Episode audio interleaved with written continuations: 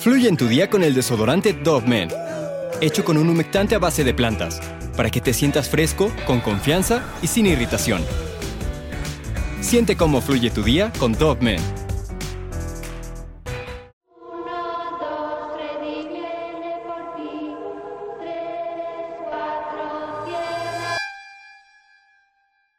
Cuando somos pequeños solemos tener sueños que deseamos cumplir al ser adultos, tales como el tener el mejor empleo, una casa enorme y bonita, no sé, quizás ser un gran actor de cine, el mejor astronauta de la NASA o ayudar económicamente a nuestros padres para que ya no tengan que trabajar, pero definitivamente el sueño que Gemma Lilly tanto anhelaba no era nada parecido a esto.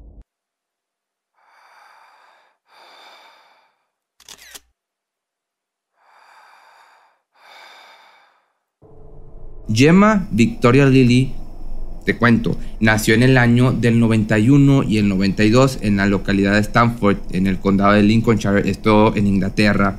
Se sabe que tuvo una infancia muy difícil ya que desde muy pequeña tuvo que padecer de los crueles abusos y maltratos físicos y psicológicos de parte de su madre.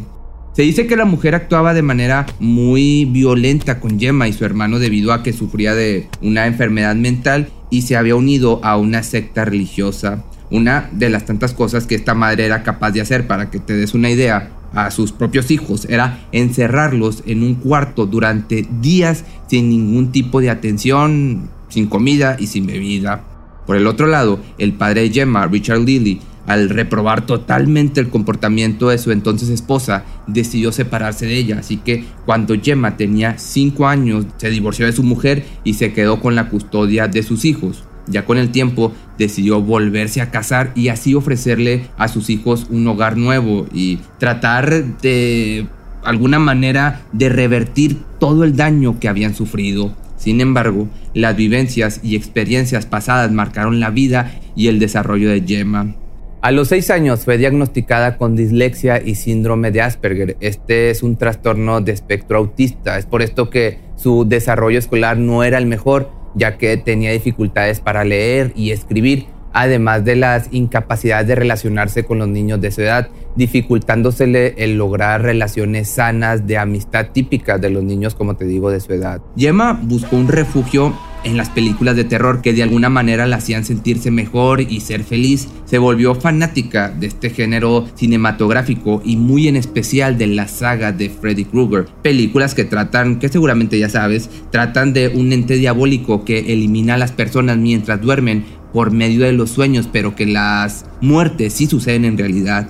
Era tan fanática que había conocido en una convención de cómics al actor Robert Englund, famoso por personificar al personaje este de Freddy en las películas, y el autógrafo que este le había realizado en la pierna se lo tatuó para así tenerlo por siempre. Era tan fanática que llegó a hacer esto. Según Richard, nuevamente te digo, el padre de Gemma, la película favorita de esta de su hija era Pesadilla en la calle Home, la cual veía muchas veces sin aburrirse. La situación, a pesar de que su padre hizo un gran esfuerzo, con los años no fue mejorando ya que además del fanatismo por Freddy Krueger, Gemma visitaba páginas especializadas en métodos de hacer sufrir a la gente y se interesó también en los matones en serie, viendo todo tipo de documentales, principalmente el de David Berkowitz, también conocido como El hijo de Sam o El asesino del calibre 44 que por cierto, si mal no recuerdo, este video no lo he hecho. Si te gustaría que lo hiciera en este nuevo formato, pues déjame tu mensaje aquí abajo. Pero regresando a este sujeto, él era un norteamericano que acababa con sus víctimas con un revólver Charter Arms Bulldog. Este cometía estas acciones alegando que un demonio había poseído al perro de su vecino y que éste le había ordenado realizar los crímenes, los asesinatos. Estas aficiones estaban afectando evidentemente la vida de Gemma y la de su familia, ya que en varias ocasiones su padre y su madrastra la encontraron jugando con afilados cuchillos, gusto que perduró ya que con los años se volvió una gran coleccionista de cuchillos de carnicero. Gemma ya no era un adolescente normal en este punto. Todo lo que le había sucedido en su infancia y la manera en la que había encaminado su vida por el medio de sus extraños gustos le había dejado severos traumas que se veían reflejados en su proceder y a la vez en su personalidad. De hecho, un amigo suyo mencionaba que la chica en una ocasión le había comentado que uno de sus más grandes deseos era cometer un asesinato antes de cumplir los 25 años. Que no importaba quién fuera la víctima, solo quería hacerlo para saber qué se sentía quitarle la vida a alguien.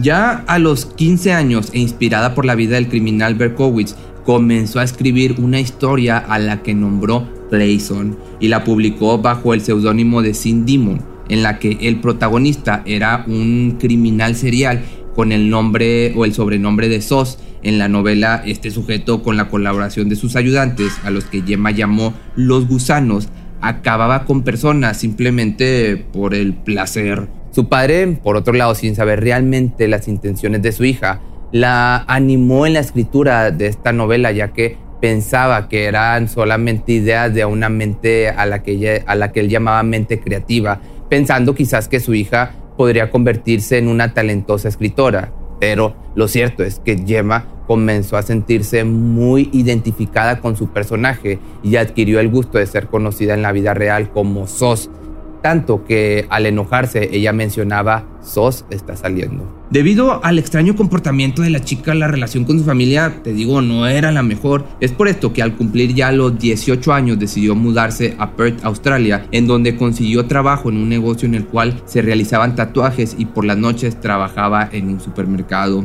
Pero siempre hay un pero, los problemas para Gemma comenzaron ya que su visa de permanencia se estaba venciendo y necesitaba encontrar una manera de poder permanecer en Australia ya que le gustaba mucho vivir en ese país, así que pensó en la manera en la que podía adquirir una residencia permanente y lo que se le ocurrió en aquel momento fue casarse con un amigo suyo que era un australiano. Así, en agosto del año 2012, Gordon Galbraith decidió ayudar a su amiga casándose con ella. Ambos habían llegado a un acuerdo de tener una relación abierta en la que los dos pudieran gozar de tener las parejas íntimas que quisieran sin importar que estuvieran casados, ya que Gordon era gay y Gemma pues también era homosexual. En el festejo de su boda, la chica nuevamente volvió a mostrar esas extrañas aficiones, ya que ella llegó disfrazada del asesino de la serie Dexter, que si no lo has visto, está bastante buena esta serie. Bueno, la última no está tan chida, está media pinchurrienta, pero las, las pasadas sí. Pero bueno, regresando, Richard, su padre, la complació al llegar disfrazado de Freddy Krueger y Gordon se vistió del famoso asesino John Wayne Gacy, mejor conocido como Pogo el payaso, que este caso sí te lo he hecho, te puedes echar un clavado y ahí lo vas a encontrar. Pero desgraciadamente, dos años después de la boda, en el 2014, Gordon tuvo un accidente automovilístico y pues se fue al más allá, se fue con San Pedro. Después de lo sucedido, a Gemma solo le quedó seguir con su vida y un viejo objetivo comenzó a tomar el control de su cabeza de nuevo aquel deseo retorcido que Gemma tenía de acabar con una persona antes de los 25 años. Fue en este momento en el que llegó a su vida una mujer de 42 años y madre soltera llamada Trudy Claire Lennon. A pesar de pues, la diferencia de edad entre Gemma y Trudy, ambas se dieron cuenta de que tenían muchos intereses en común, sobre todo estos gustos porque en la intimidad les peguen con látigos y estas cosas, tú sabes a qué me refiero. Y casi así enseguida se convirtieron en amantes. La relación Gemma tenía el rol dominante y Trudy el rol sumiso. Siempre hay un roto para un descosido. Gemma y Trudy comenzaron a vivir juntas en la localidad de Aurelia, Perth, esto es en Australia. Los vecinos dicen que las veían como cualquier pareja gay sin embargo, una cosa que a las personas les causaba algo como de ruido o no sé, como suspenso, era que la puerta de la casa de la pareja tenía un letrero que decía Elm Street, en referencia a la película que te conté anteriormente, que si me pusiste atención sabes de cuál me refiero. La relación entre las mujeres comenzó ya a tornarse más sombría cuando Gemma le confesó a Trudy su más grande deseo. Y Trudy en lugar de espantarse de las ideas de su pareja, le secundó en todo. No solo le ayudó a planear el crimen, sino que además le consiguió a la víctima perfecta. Y aquí es donde nos pasamos al clímax de este video.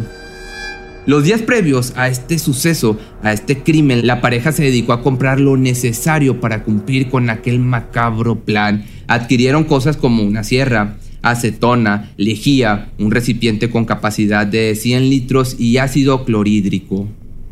La víctima de las ideas retorcidas de estas dos mujeres resultó ser Aaron Page Sweetman, un adolescente de apenas 16 años, amigo del colegio de uno de los hijos de Trudy, diagnosticado con Asperger. Esta condición le dificultaba el relacionarse socialmente con los demás y poder hacer amigos. Por esta razón el chico prefería la soledad y lo que más le gustaba a Aaron eran las computadoras y tenía pues un gran talento en la programación, hecho del que Trudy se aprovechó para traerlo. Gemma por el otro lado estaba tan desesperada de cometer este crimen que le mandó un mensaje de texto a su pareja y el mensaje decía esto.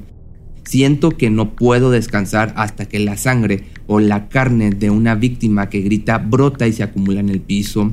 Turi solo respondió diciéndole que ambas estaban listas para cometer este suceso. Así, el 13 de junio del año 2016, Aaron desapareció en Rockingham, esto en Australia Occidental. Ese día, Trudy llamó por teléfono al chico y le dijo que requería su ayuda en la instalación de unos programas para su computadora, diciéndole también que le pagaría por sus servicios y el chico pues accedió y quedaron de verse en un centro comercial de Perth en donde Trudy lo recogería y lo llevaría a la casa donde Gemma lo esperaba sola y que previamente había dejado a los hijos de Trudy en el cine.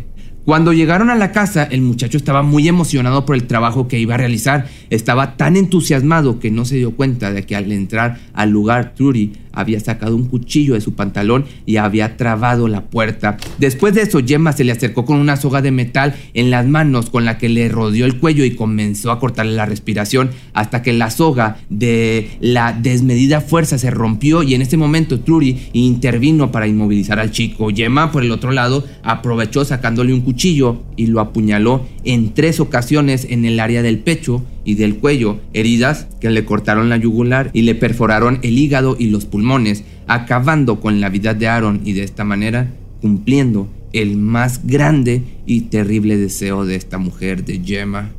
Todo había salido según los planes de Gemma y Trudy, sin embargo, después de pasar la euforia del momento, llegó la parte del plan de deshacerse del cuerpo de Aaron. El plan era utilizar el recipiente de 100 litros que habían comprado, aparte de la sierra y el ácido clorhídrico, pero el proceso no resultó tan fácil y rápido como ellas lo esperaban, así que desistieron y terminaron enterrando el cuerpo en una fosa improvisada y mal hecha en el patio trasero de la casa, en donde por encima de este colocaron unas baldosas.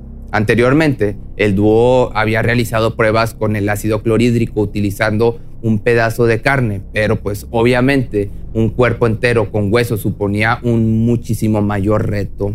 Así, al día siguiente de estas acciones, la casera de Aaron trató de comunicarse con él sin éxito y dos días después de que el chico no regresara a su casa, su arrendadora se asustó y tomó la decisión de llamar a la policía y declarar su desaparición. Según las investigaciones, la última llamada respondida desde el celular de Aaron se realizó desde el teléfono de Trudy Lennon y siguiendo el rastro de estas últimas horas de vida de Aaron dieron pues con las cámaras de seguridad del centro comercial en donde se había quedado de ver con Trudy y en donde claramente se podía ver en las imágenes el momento en el que el chico se marchaba del lugar con la mujer, algo que también contribuyó a que las descubrieran fue que Gemma estaba tan eufórica con el crimen que ella y su pareja habían cometido que una noche mientras trabajaba en el supermercado no pudo evitarlo y de la emoción le reveló el crimen a uno de sus compañeros, el cual en primera instancia pues no creyó que esta mujer estuviera tan tostada y no le creyó, sin embargo, después decidió que lo mejor era llamar a la policía.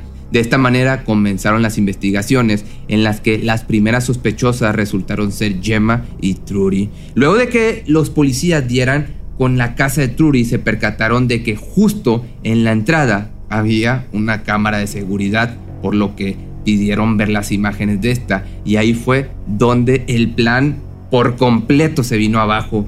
Vieron que efectivamente Aaron había entrado a la casa y también vieron el momento en el que Trudy Lennon sacaba un cuchillo del bolsillo de su pantalón. A pesar de que Gemma y Trudy lo negaron todo y estaban sumamente tranquilas ya que pensaban que era pues en su cabeza el crimen perfecto, a los policías les resultaba nada lógico que Aaron haya sido visto entrar a la casa pero que no hubiera registro en las cámaras de seguridad de su salida por lo que el 20 de junio y con una orden de allanamiento realizaron una exhaustiva búsqueda de la casa de Gemma y Trudy y al inspeccionar el patio dieron pues con esta fosa improvisada en la que estaba enterrado el cuerpo de Aaron, el cual pues ni siquiera se tomaron el tiempo suficiente para hacer bien su trabajo porque el pozo simplemente tenía 30 centímetros de profundidad. De esta forma, Gemma Lilly y Trudy Lennon fueron detenidas el 22 de junio del año 2016 Ambas se declararon inocentes durante la primera audiencia ante el Tribunal de Primera Instancia de Stirling Gardens, que se celebró el día 26 de octubre del mismo año. El juicio comenzó ya el 2 de octubre del año 2017 en la Corte Suprema de Australia Occidental. Durante el juicio declaró el compañero de trabajo de Gemma a quien ésta le había confesado el crimen y testificó ante el jurado que la mujer le había confesado todo lo que le habían hecho a Aaron. Ante la cercana y a la vez inminente realidad que se les veía encima a las dos mujeres, ambas pues se les acabó el amor y empezaron a culparse una a la otra de los hechos. Los Trudy aseguró en el tribunal que ella no creía que Gemma en realidad fuera capaz de matar al chico, por lo que accedió a llevarlo a la casa y cuando Gemma lo comenzó a atacar no le quedó de otra más que ayudarla. Gemma en cambio aseguró que ella vio cuando Aaron había llegado a la casa, pero que la última vez que lo había visto, este estaba sentado frente a la computadora instalando unos programas y que después de eso ella se había ido a dormir y despertó hasta el día siguiente y él ya no estaba en la casa. Una vez que el jurado las interrogó acerca de los mensajes de texto que se enviaban con pláticas comprometedoras acerca de la planificación del crimen, y de la lista de cosas que habían comprado para desaparecer el cuerpo, ellas respondieron que se trataba de una escena ficticia que querían incluir en un libro que estaban escribiendo. A lo largo del juicio se presentaron varias pruebas que hundían cada vez más a la pareja. Entre las pruebas pues resaltaban los testimonios del compañero de trabajo de Gemma y la casera de Aaron que estaba presente cuando él había recibido la llamada de Trudy en la que ésta lo citaba en el centro comercial. También estaban las grabaciones de las cámaras de seguridad, tanto del centro comercial como la de la casa de Gemma y Trudy, y en las que se les veía a ambas comprando las cosas que utilizarían para llevar a cabo este suceso y obviamente las pruebas forenses de sangre y residuos que se realizaron en la vivienda y por último pues los mensajes de texto que intercambiaba la pareja. Entre estos mensajes que se intercambiaban las mujeres había uno posterior al hecho de Aaron, en el que Gemma le decía a Trudy, estoy viendo cosas que no había visto antes y sintiendo cosas que no había sentido antes, a lo que Trudy simplemente le contestaba, de nada sos. Por fin, ya el primero de noviembre del año 2017, Gemma Lilly y Trudy Lennon fueron condenadas por el asesinato de Aaron, luego de alrededor de dos horas de deliberación del jurado y posteriormente, el 28 de febrero del año 2018, el juez Stephen Hall le dictó sentencia. Las mujeres fueron condenadas a cadena perpetua sin posibilidad de libertad condicional durante 28 años. El juez, después de dictar la sentencia, mencionó que el crimen era moralmente repugnante y comentó lo siguiente. Ambas son igualmente responsables. No puede haber duda de que ambas tenían la intención de matar al señor Aaron. No hay nada que sugiera que alguna de ustedes tuvo el más mínimo remordimiento por lo que han hecho. Por otro lado, la madre de Aaron también mencionó al final de la audiencia que ambas mujeres eran animales repugnantes que no merecían salir nunca en libertad. Que por otra parte, al comenzar su estadía en la cárcel, a Trudy Lennon no le fueron muy bien las cosas. Y esto porque el 1 de enero del 2018 esta sufrió de quemaduras en el 21% de su cuerpo cuando una compañera de prisión llamada Nalina Forrest la roció con 2 litros de agua hirviendo. Esta mujer declaró que era culpable del atentado alegando que Trudy lo merecía por el horrible crimen que había cometido. ¿Karma? ¿Quién sabe? probablemente.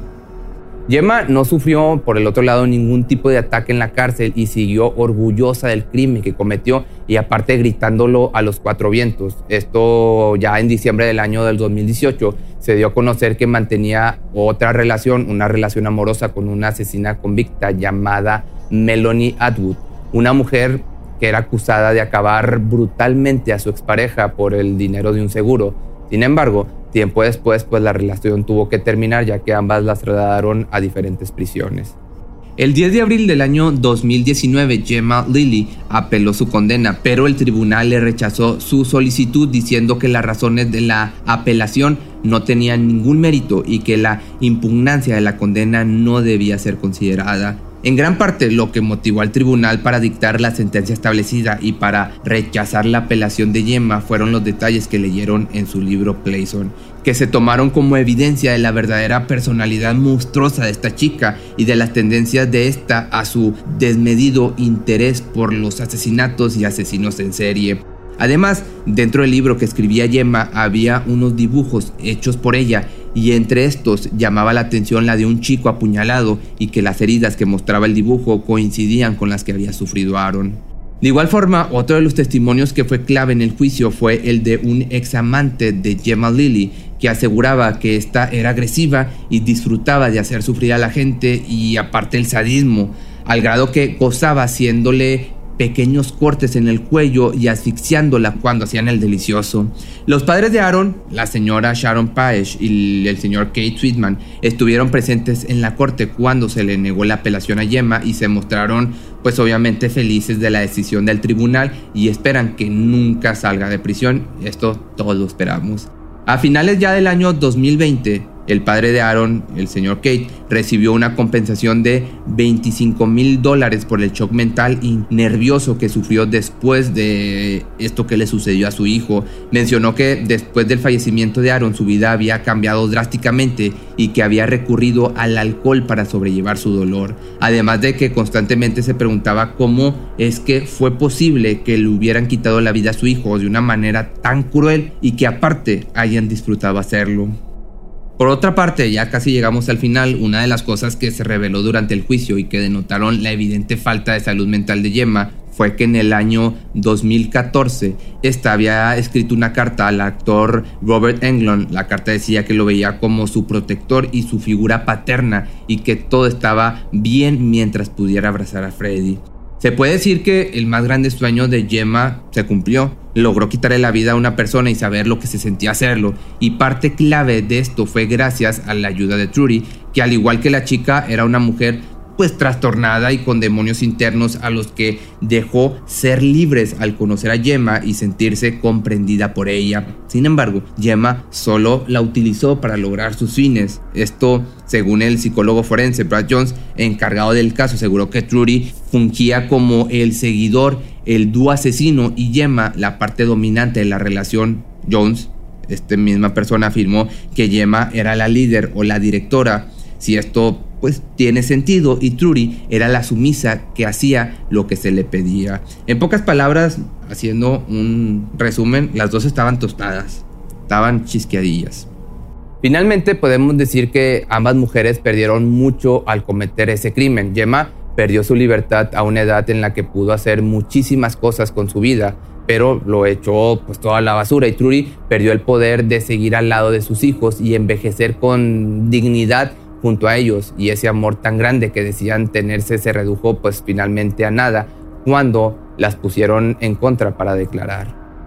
Actualmente ambas siguen cumpliendo su condena en diferentes prisiones de Australia Occidental, siendo posible una libertad condicional solo hasta el año del 2046, que pues probablemente esto nunca llegue a pasar. Como siempre te digo, si te gustó este video, no olvides seguirme en mis redes sociales y si me estás viendo en YouTube, no olvides seguirme, que el botón de seguir creo que está de este lado.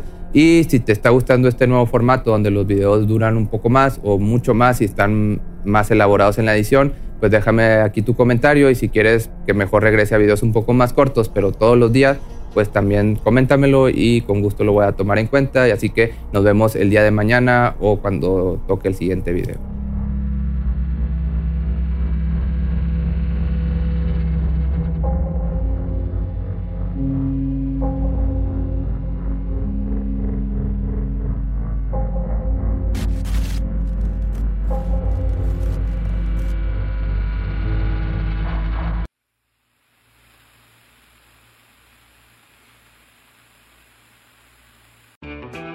Fluye en tu día con el desodorante Dove Men, hecho con un humectante a base de plantas, para que te sientas fresco, con confianza y sin irritación.